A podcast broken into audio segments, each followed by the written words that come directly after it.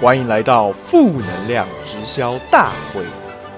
负能量直销大会提供满足口腹之欲、毁容毁法及各种没有营养的高品质负面垃圾话。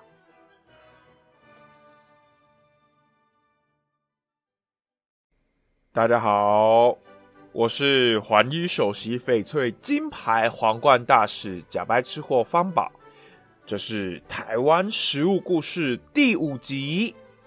副业变主业的台南大米传说。我们负能量直销大会台南的红宝石会员伙伴哈叶珍女士来信啊，啊这个信中就表示哈，她前几天呐在雨中做了一个梦啊，她梦到她的姑妈邻居的客兄啊，卡电话约去出去压坡啦，嘿，啊他们就一起出去淋雨了，有没有？然后这时候雨就下了很大，啊，他就大喊 “Rain on me”。然后这个时候他就整个变成 Ariana Grande 跟姑妈邻居的 K 兄在雨中跳触电呐。那边爱的魔力转圈圈，他就问我说：“哎，首席首席，这个是什么意思啊？”啊，今天你很幸运呐，刚好有写信来跟主席问哈。那我这个首席啊，方宝老师啊。刚好会解梦，在解梦之前呢，老师先问你几个问题：你有没有以下的症状？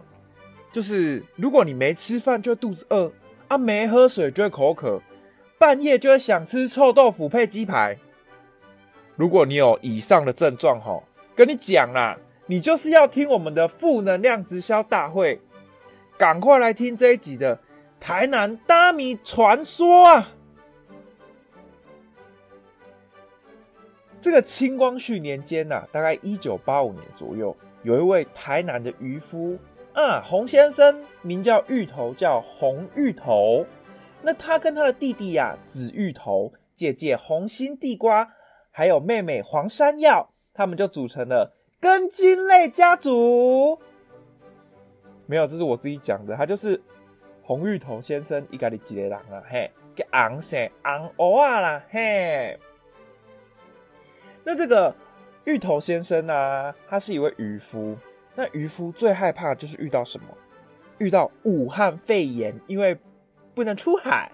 哎，没有，是最怕遇到台风天哈，因为台风天要去泛舟，不能去捕鱼。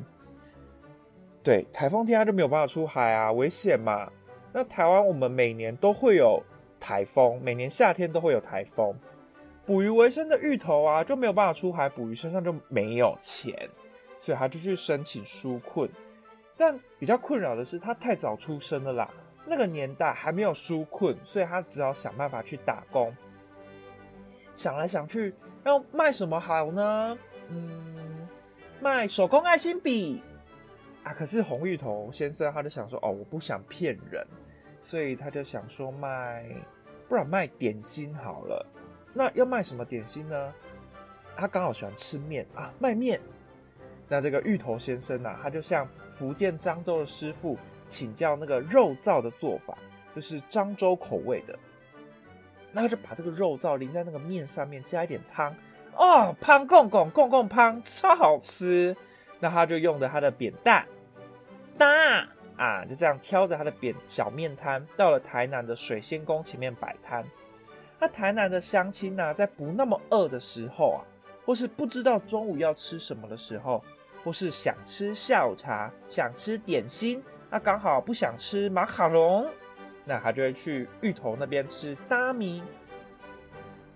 其实那个时候啊，大家还没有叫他大米。那为什么会叫他大米呢？是因为人家问说：“哎，你要不要去吃那个面呐？”啊，人家说什么面？就说哦，那个用搭挑着的那个大的面呐，所以就叫做大米。那除了大米之外，我们要讲一下芋头啊，他开的面店的名字，他开的面店叫杜小月。哎，是不是因为他喜欢的人叫杜小月？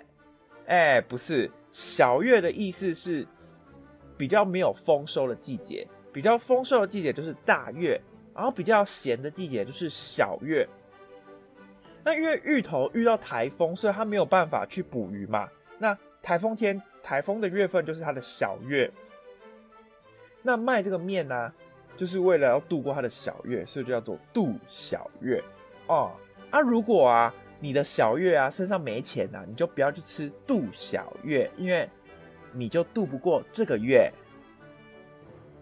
好好，我们台南的红宝石会员叶珍女士表示啊，啊，这个大米啊两口就吃完了，根本不够我塞牙缝啊。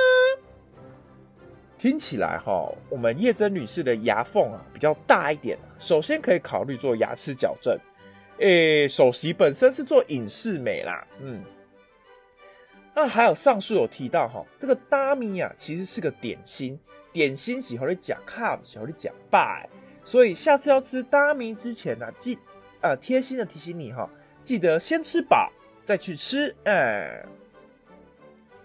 那谢谢你的收听。如果我哪哪里讲错、讲不好的地方，还是你对任何食物的历史背景感到兴趣，或是想要推荐我哪里有好吃的，都可以跟我们台南的红宝石会员叶珍女士一样，到脸书或 IG 搜寻“负能量直销大会”，或到我的美食 IG 账号“假白吃货方宝”留言和我们讨论。Bon appetit，拜拜。